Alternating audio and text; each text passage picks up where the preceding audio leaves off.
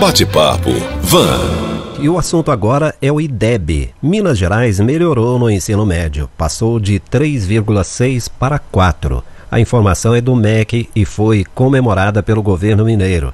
Nós vamos conversar sobre a importância do IDEB e a realidade das escolas estaduais com uma pessoa que vive intensamente o dia a dia nesse ambiente. É a professora Ana Fátima Rezende, da Escola São Sebastião. Bom dia, professora. Bom dia, Rodolfo. Bom dia, ouvintes. Tudo, Tudo bem? bem, né? Bom, é um prazer recebê-la. A professora Ana Fátima já participou algumas vezes do Jornal de Vanguarda e eu gosto sempre de destacar que, além de professora, ela é nossa colega jornalista, não é, Ana Fátima? Pois é, pois Bom, é. E aí, como é que está a rotina nesses tempos de distanciamento dos colegas e dos alunos? Nossa, mas está pesado, está puxado. A gente passa muito mais tempo em frente às telas do que passaria dentro de uma sala de aula é, atende a comunidade, né? Atende pai, mãe, aluno, aluna, atende colega também, atende é, superioras. Então, é o tempo inteiro em curso de formação. Hoje mesmo já fiquei de 8 às 10 da manhã em um curso de formação. Sim, é uma rotina, portuguesa. uma rotina intensa, não é? Intensa. Quanto tempo já faz que você vive essa rotina aí? Uai, nós estamos nessa rotina. Quando foi dia 18 de março, pararam as atividades presenciais e a gente entrou em recesso antecipado. Em abril, começo de maio, já voltamos com as atividades remotas. Puxa vida. E aí foi, foi bem complicado, assim, no começo, até a gente ver como que ia chegar na, nas, nos alunos, nos alunos, nos estudantes, né? Sim. Como que ia chegar nessas casas, principalmente em casas onde a gente não tem acesso, conectividade, eles não têm conectividade para receber essas atividades por internet. Tá certo. Ana Fátima, você é professora da rede pública há quanto tempo? Eu sou professora da rede pública desde 1996, que eu dava aula no Conservatório de Música, 97. Sim. Sim. E da rede regular, eu estou desde 2007. Perfeito. E o que você me diz dessa notícia divulgada pelo MEC tão comemorada pelo governo de Minas? Então, tem muita coisa que ainda tem que mudar, tem que melhorar. A gente sabe que esses dados também. Ah, é, eu acredito que esta, esta, este aumento nestes dados, eles têm a ver muito mais com a formação profissional do que com outras questões. Essa questão do, do, abandono também, nós fazemos o tempo inteiro uma triagem. Ah, o menino faltou três, quatro dias. Já está esquisito. Aí já manda um nome para a secretaria, a direção da escola já entra em contato na casa desse estudante. Muitas vezes é menino que às vezes está matando a aula mesmo, né? Uhum. A família não está sabendo que esse menino não está na escola. Então, assim, essa questão da evasão realmente melhorou muito, esse abandono escolar. Mas a gente tem que muito melhorar ainda, por quê? Porque a gente tem aluno que às vezes para de estudar porque tem que trabalhar, né?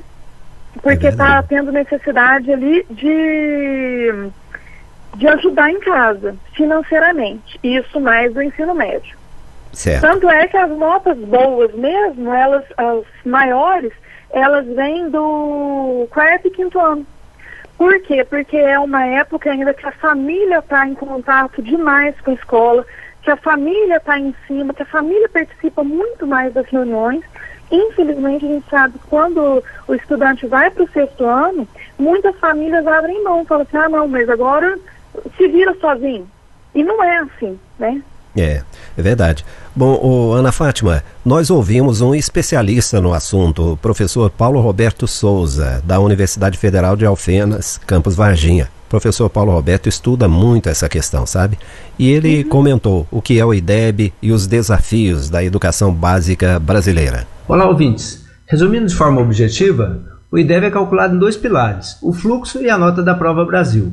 O IDEB é importante condutor da política pública em prol da qualidade da educação, é a ferramenta para acompanhamento das metas de qualidade para a educação básica, cuja meta estabelecida para 2022 é alcançar a média 6. O IDEB é resultado do cruzamento de desempenho, prova Brasil barra NEB, com o rendimento escolar, aprovação. É importante perceber que os componentes do IDEB estão entrelaçados, ou seja, a variação de um afeta o peso do outro. O resultado alcançado no Estado, sem dúvida, é um avanço, mas ainda não é o ideal, se observarmos as notas é, com as metas pré-estabelecidas. A meta estabelecida para ensino fundamental de quarta série ou quinto ano, em 2019, era de se alcançar 6,6 e a nota alcançada foi 6,5, sim, bem próxima do ideal, mas se observarmos as metas para o ensino fundamental, 2, oitava série ou nono ano, é, verifica-se a nota alcançada 4,6 e a meta é, 5,3. E quanto ao ensino médio, apesar da boa tendência, a nota alcançada foi de 4,0 para uma meta de 5,0. Ao observarmos a tendência no ensino fundamental, a média veio uma crescente, se manteve 6,5, apenas um décimo da meta pré-estabelecida. Já no ensino fundamental 2, há alternância entre crescimento e queda entre cada período bianual, que é o período de medição do IDEB até o momento.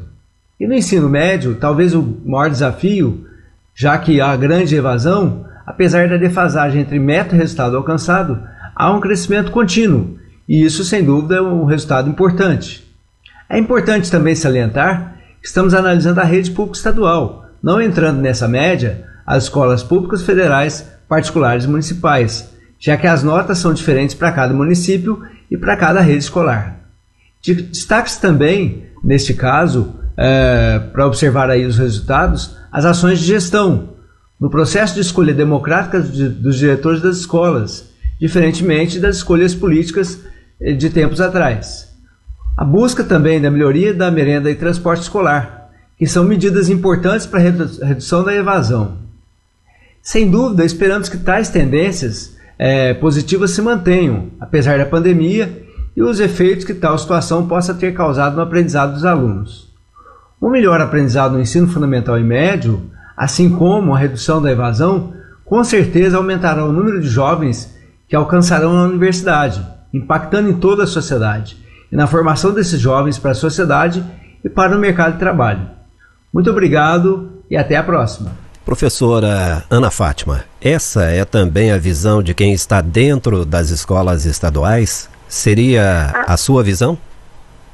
Sim, a minha visão é que, como eu estava falando, eu acho que tem muito a melhorar, mas essas melhoras que acontecem nestes índices agora, que são percebidos agora, eles são muito devido às formações também que foram feitas nos últimos 10 anos.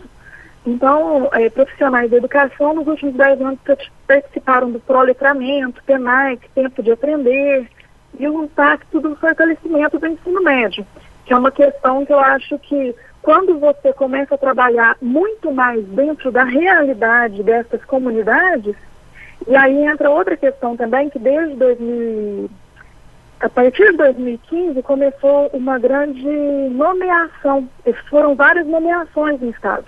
Então, o efetivo no Estado, ele passou de 27%, que estava ali na época de 2016, para 46% agora.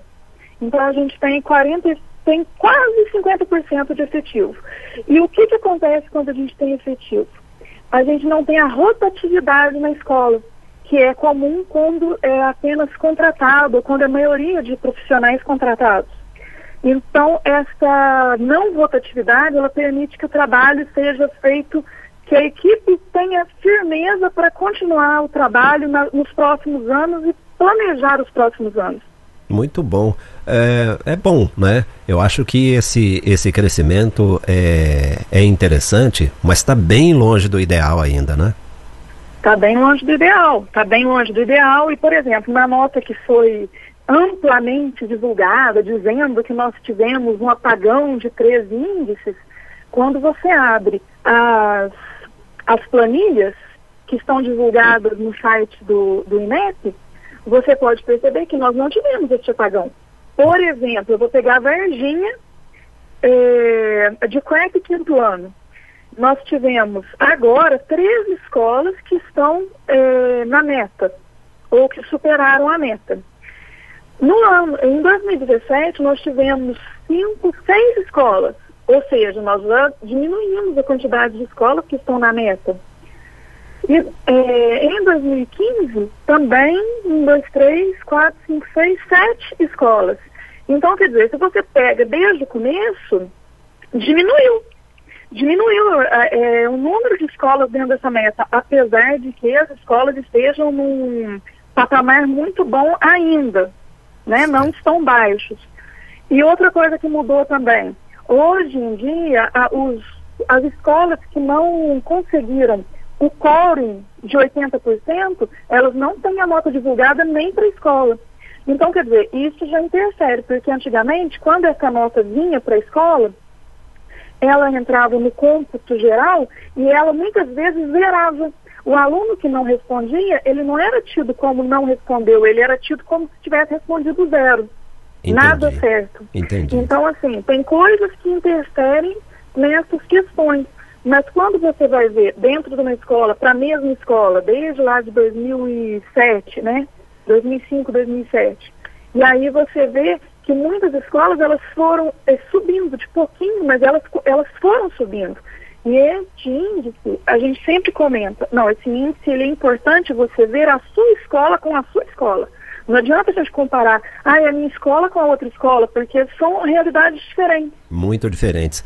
Agora, professora, é muito interessante a gente trazer isso para o rádio, a gente conversar sobre isso aqui no Jornal de Vanguarda, porque os pais devem ter esse, esse tipo de informação, né? Quanto mais eles souberem a respeito da importância, mais eles vão acompanhar, mais eles vão se envolver, não é? É, porque a educação ela depende da família, né? Ela depende dessa questão, ah, não, mas a, meu pai não sabe ler, minha mãe não tem condição de me ajudar. Não é essa a questão. É a questão de dar importância à educação, de acompanhar. Né? Não importa se, não, se, se quem veio para trás não tem faculdade, não, importa é que dá essa importância, essa valorização e essa questão de, eu acho que o professor Paulo Roberto até falou alguma questão de quem sai da escola, quanto que isso melhora, e isso eu posso ver na minha escola. Quando eu entrei lá, e agora, a quantidade de regressos e egressos que nós temos em universidade, tanto pública quanto privada, hoje. E antes a gente não tinha tanto essa questão, a gente Bacana. não tinha. Muito bom. Agora, acompanhe aí comigo, professor, a opinião de um estudante, o Túlio Vilas Boas Silva. Ele é aluno da escola Coração de Jesus. A direção, juntamente com os professores, avisam para os alunos com antecedência quando vai ter essa, essas provas, né? Então, eu particularmente me preparo sim para a realização dessa prova, estudando bastante, porque ela é uma prova que mostra se realmente a escola está desempenhando bem o seu, o seu papel, né? Tanto da, da supervisão para os professores, tanto dos professores para, para os alunos, né? Então, é uma, uma prova assim muito, muito importante principalmente nesse requisito, né, de, de saber através dessa prova que os alunos estão assim tendo uma capacidade boa de, de, de, aprender aquilo que está sendo passado, né? Também mostra que a escola tem muitos profissionais capacitados para ensinar os seus respectivos alunos, né? Nossa escola, por exemplo, teve uma, uma nota muito boa na última, no último ano, né? E eu, como estudo lá desde 2018, posso falar que não tem nada a reclamar do ensino, né? E essa prova, ela vem só para fechar com chave de ouro todo esse trabalho realizado pela escola. Inclusive, eu já realizei essa, essa avaliação. É, ela não é uma prova impressa, ela é feita online, né? No computador da escola. E é uma prova muito importante, sim. Bom, o Túlio tem bastante consciência, não é, Ana Fátima? Seus alunos têm essa consciência? Como é que a Escola São Sebastião trabalha para mobilizar os alunos? Olha, a gente trabalha o tempo inteiro para conscientizar dessas questões. A gente trabalha a, as matrizes, né, que vêm, principalmente português e matemática, trabalha com questões relacionadas, trabalha com questões parecidas de anos anteriores e tenta conscientizar. Mas eu te confesso que São Sebastião tem muita dificuldade ainda de presença, inclusive este ano foi uma das escolas de Varginha que não apresentou quórum de 80% para ter a nota divulgada. Isso Aqui é... em Varginha foram uma, duas, três, quatro, cinco escolas Sim. que não tiveram as notas divulgadas. Puxa, isso é lamentável, né? É lamentável e essa questão também do, dessa prova ser online, ela dificulta muito, muito mesmo. Porque, assim, a gente tem uma boa estrutura até, e a gente não tem uma excelente estrutura, mas a gente tem uma boa. Mas se for colocar em relação a outras escolas, a nossa até que é boa. Mas a gente não tem condição de um computador para cada aluno, então tem que fazer revezamento. Muitas vezes a internet cai naquele horário, o sistema não está funcionando, porque tem muito disso. Você entra, a gente mesmo, que a professora vai, vai inserir as notas do SAEB, o sistema trava. E aí você não consegue inserir. E depois que passou o prazo, não tem como mais, porque é, é, internet é assim, né? É 0 ou 1, um, essas é. coisas de computador. Sim. É 0 ou 1. Um. É então, se você não conseguiu um, vai zero mesmo. Então, é, é difícil. Tem Bom. várias coisas. Ah, eu queria falar só mais uma questão também da nota. Claro, claro. Da nota do Estado. Sim. Porque fala que houve uma reformulação do tempo integral. Não houve uma reformulação. Em 2018, é, em 2018 para 2019, acabou o tempo integral em Minas. Apenas 500 escolas iam continuar com as aulas de turno e contraturno. 81 mil estudantes deixaram de ser atendidos e 9 mil profissionais ficaram desempregados, foram demitidos. Ou Por seja... quê? Porque ele mudou a, a forma de... Antigamente era no contraturno e era você misturava os alunos. Então, nós tínhamos alunos de, de sexto ao nono ano dentro de uma turma de ensino integral, de tempo integral. Uhum. No turno da tarde e de manhã do primeiro ao, ao quinto ano, né? E aí, ele mudou. Ele colocou assim, não, agora vai ser só da turma de sexto ano, vamos supor. Vamos pôr só menino de sexto, sétimo ano. E aí a gente não tem quantidade para colocar. Porque é aí precisava de, um, de uma quantidade de aluno para colocar né, para formar essa turma. Ou seja, foi, ex, foi extinto. É, não é... Não tinha, no São Sebastião mesmo, que tinha acho que quatro turmas de ensino integral, acabaram os ensinos integrais. É. O ensino integral. Não é tão maravilhoso como foi divulgado, né? Não, não é nada maravilhoso. Agora, professora... E a questão do... Não, só terminar, Sim. a questão da diferença idade-série, ela, ela, era, ela era mexida no, na sala de telesala, que também acabou em 2018. Poxa vida, hein? Bom, é. é. muita coisa que se diz, muita coisa de publicidade que sai, mas a realidade é bem diferente do ideal, não é? Quando se fala Muito. bastante em educação 4.0, nós temos na outra ponta pessoal que não consegue acessar a internet, gente que precisa sair da escola para trabalhar, porque senão a família passa fome. E infelizmente a realidade é essa, não é, professora? É, infelizmente é. Ok. E é um problema que a gente está com medo agora no pós-pandemia, né? É verdade. Trazer de volta. Ontem mesmo nós tivemos conselho de classe, então a gente já começou a adicionar nos grupos alunos e alunas que tinham saído do grupo. Ah, não, vou abandonar. Então a gente está tentando trazer de volta para tentar ainda salvar este vínculo, porque o importante é este vínculo, que este vínculo não se perca que não se perca a importância da escola. Sem dúvida alguma. Professora, que seja uma luta vitoriosa, viu? A gente torce aí porque a educação garante o melhor futuro. Nós agradecemos aqui a participação da professora Ana Fátima Rezende, da Escola Estadual São Sebastião, em Varginha. Bom dia, professora. Bom dia. Bate-papo. Van.